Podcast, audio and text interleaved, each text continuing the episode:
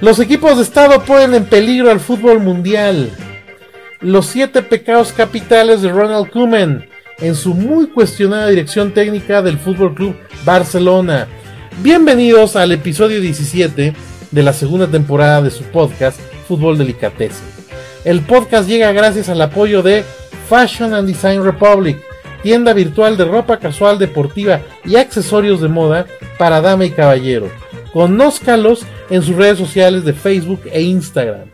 Amigos y comunidad futbolera virtual, este fin de semana reinician las mejores ligas europeas después del paro que hizo FIFA y la UEFA, la FIFA por las clasificaciones al Mundial de Qatar 2022 y la UEFA porque se jugaron las semifinales y final de la Liga de las Naciones.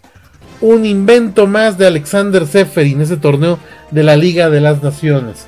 Pero bueno, finalmente los equipos europeos tienen que jugarlos y de alguna manera pues les da cierto currículo.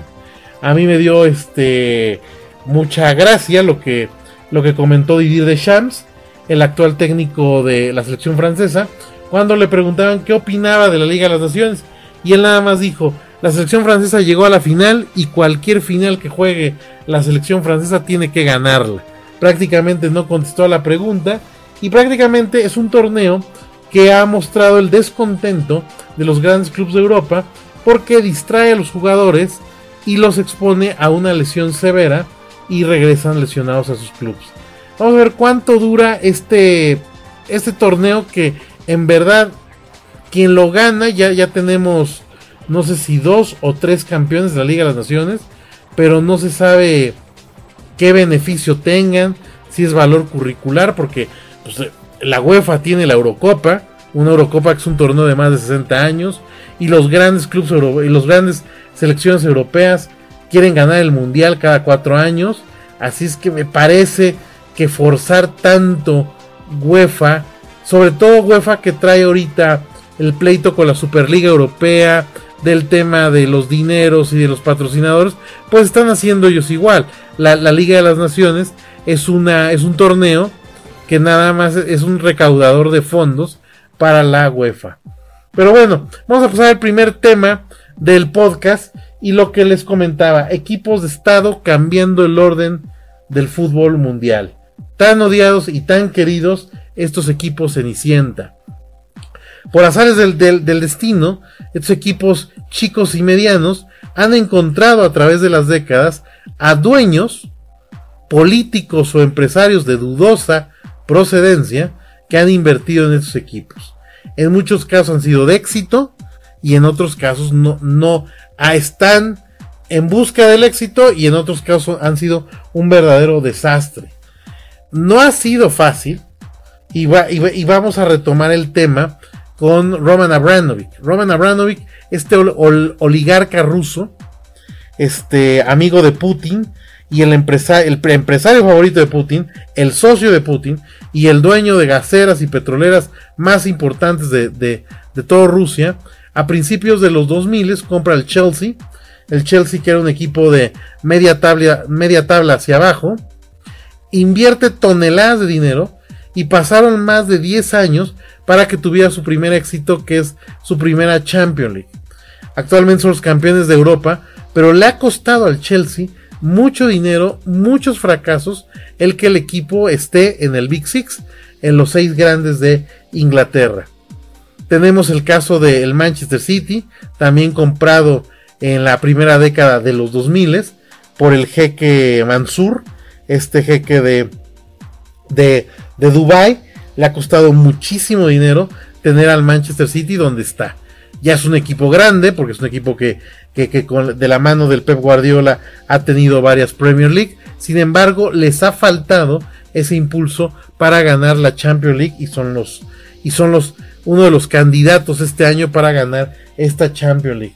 Pero, pero también tenemos casos muy nefastos como otro jeque de Emiratos Árabes que compra el Mallorca le invierte dinero al Mallorca, no funciona, no le quiere invertir más, el equipo se va a la segunda división y desafortunadamente el Mallorca juega en la segunda división de la Liga Española y los aficionados están muy enojados porque no le quiere invertir dinero al club y tampoco lo quiere vender. También tenemos el caso de un consorcio chino, dueños del Valencia, que llegaron a invertir dinero, a sacudir el panal español. No han acabado el estadio del Valencia, que tiene 20 años sin acabarse ese pobre estadio. Y tampoco le han invertido dinero al Valencia para que sea un equipo competitivo tanto en España como en Europa. Entonces también la, afición de ese equipo está muy molesta, muy enojada, porque no deja crecer al, este, al equipo. Y desafortunadamente, también estos dueños pues tienen currículums que no precisamente son los mejores. No muchos de estos dueños están apareciendo en los Panama Papers, sobre todo los que son empresarios, y muchos otros pues están ligados a, países, a regímenes antidemocráticos, como son los de Medio Oriente, Rusia y China. Hay mucho dueño chino que, que evidentemente no, ellos no deciden. Es increíble, pero aún siendo empresario poderoso en China, uno tiene que rendirle cuentas al, al Partido Comunista Chino. Así es que prácticamente están muy ligados a la política. ¿Qué ha pasado con este tipo de personajes? Pues que han comprado los equipos de fútbol, uno, porque es el deporte más jugado y más famoso del mundo, y otro, porque han querido de alguna manera lavar sus imágenes de estos regímenes antidemocráticos y de, estos empresarios mediante al fútbol. Ahora tenemos un otro miembro en el club que es el que es el príncipe heredero de Arabia Saudita que compró la semana pasada ni más ni menos que al Newcastle United, uno de los equipos históricos y legendarios del fútbol inglés, mediante el fondo saudí controlado junto con PCP Capital Partners y Irby Sport and Media, compraron el equipo de 360 millones de euros. Desde hace año y medio, quien me han venido escuchando en el podcast, les platiqué hace año y medio que había la intención de este príncipe heredero de comprar al Newcastle. Sin embargo, tanto la Premier League como la Federación Inglesa bloquearon la compra, no dieron razones, simplemente las estaban analizando se filtraron dos razones de peso. La primera razón fue que pues era un, un príncipe heredero muy cuestionado por el tema de los derechos humanos que ejerce en Arabia Saudita para extranjeros, para su mismo pueblo y para las mujeres. Pues no podía permitirse el fútbol inglés tener un personaje de estas características. Y el segundo rumor es que el actual dueño del Paris Saint Germain que es el jeque de Qatar y organizador del Mundial Qatar 2022, también es dueño de la plataforma deportiva Bain Sports. Y Bain Sports hace unos años compró los derechos de transmisión de la Premier League para Medio Oriente.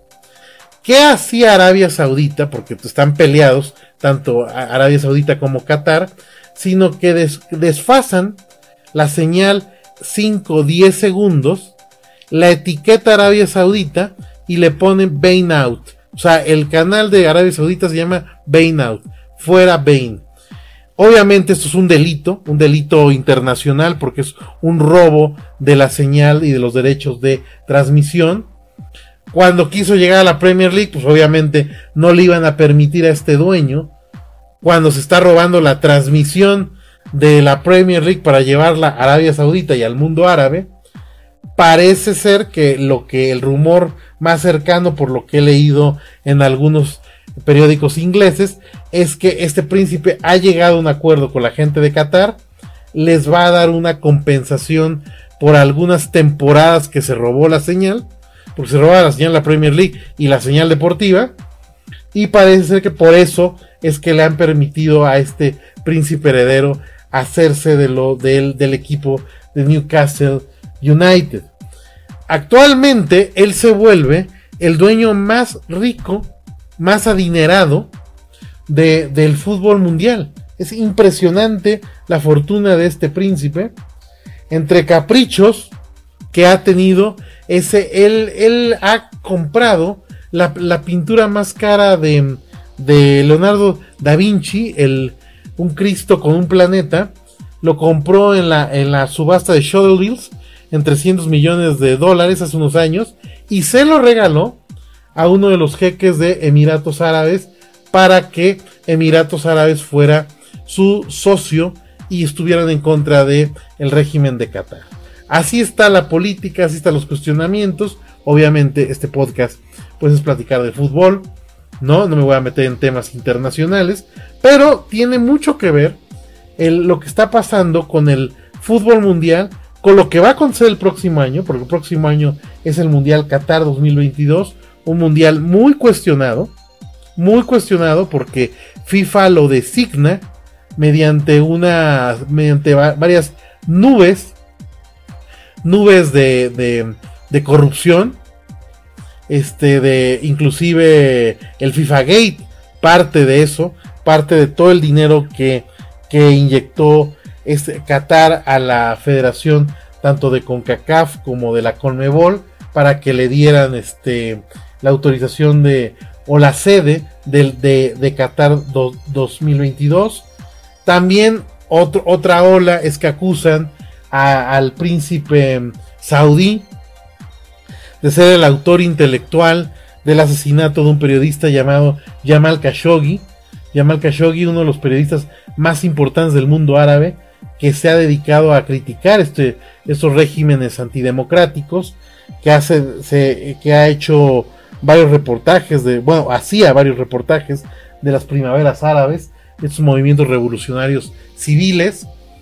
Entonces, hay muchas cosas de por medio pero que están afectando al mundo del fútbol.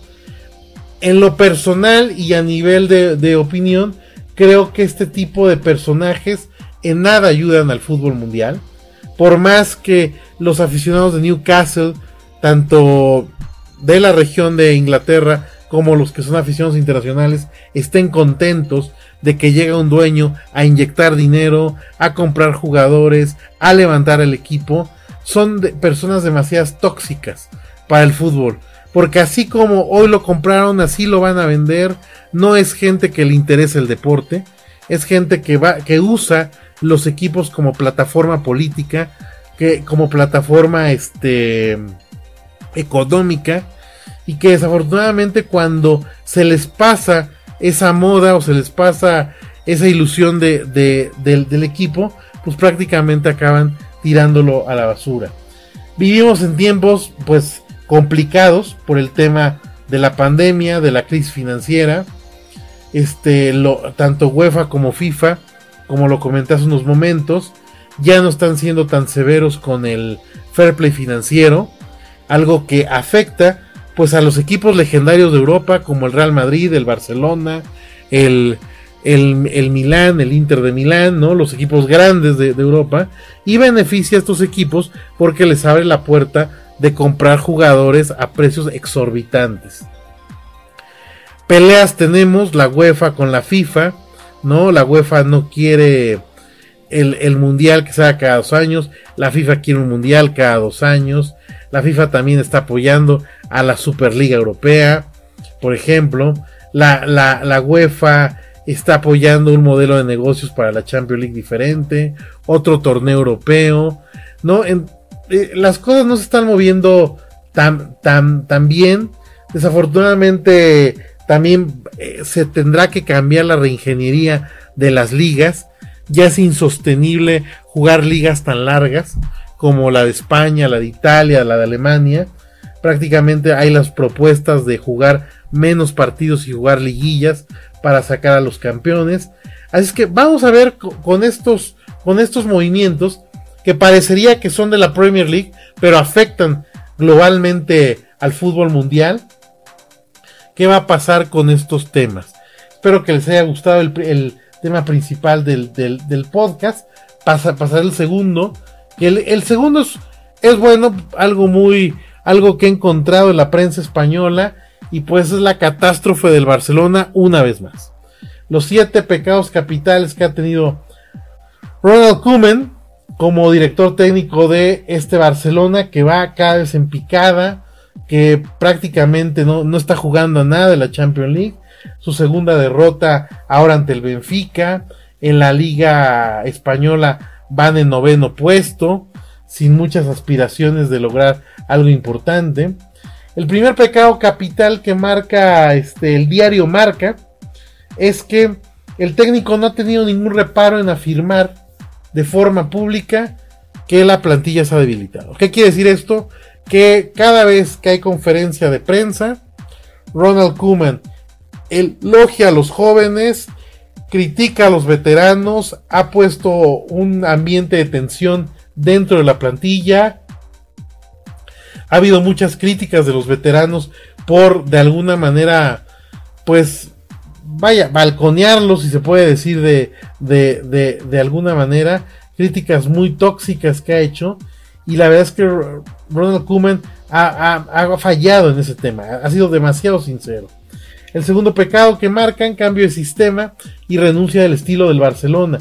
Y es cierto, quienes son aficionados al Barcelona o quienes les gusta ver al Barcelona, se darán cuenta que durante el partido cambia constantemente movimientos tácticos, muchas veces sin sentido, y lejos de que mejore el equipo, inclusive empeora y acaba sacando fatales resultados.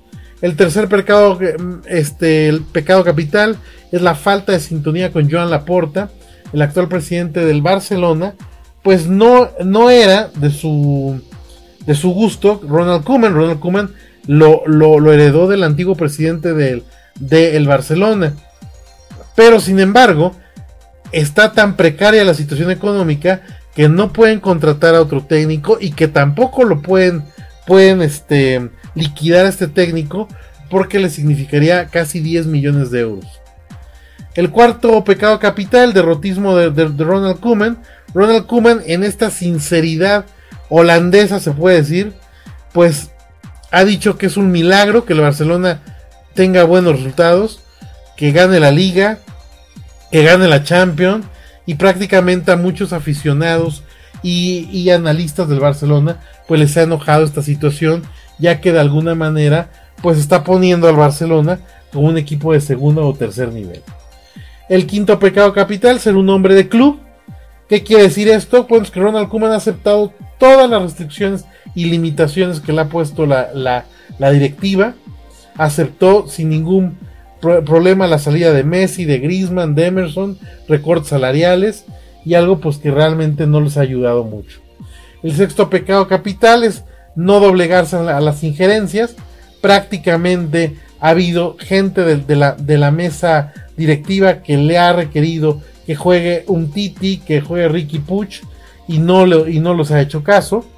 Él, él, está con su proyecto, él sabe qué hacer con, su proyecto, pero también ha generado un ambiente de tensión entre la mesa directiva del Barcelona. Y el séptimo pecado capital es decisiones y apuestas sin éxito. ¿Qué quiere decir éxito? Bueno, pues que, pues que el éxito se logra trayendo buenos jugadores. Y el fichaje de Luke de Jong, pues es una muestra que no se va a llegar al éxito ni en el corto ni en el mediano plazo. Tan malo es Luke de Jong que la América de México no lo quiso contratar. No porque no tuviera dinero, sino porque es un jugador bastante malo. Era, es un jugador que era la banca del Valencia la temporada pasada. Es increíble que el Barcelona esté pagando la mitad del sueldo de Luis Suárez, cuando Luis Suárez sigue brillando y haciendo goles en el Atlético de Madrid, y que esté pagando un sueldo de Luke de Jong que no ha demostrado absolutamente nada. Así es que yo se los dejo a los aficionados del Barcelona que analicen estos puntos. Obviamente, para los que son aficionados del, Real Madrid, pues esto es prácticamente, esto es este, eh, gotas de gloria ver a que su máximo rival pues está destruyéndose eh, semana tras semana. Y para despedirme les voy a recomendar algunos partidos para ver el próximo fin de semana.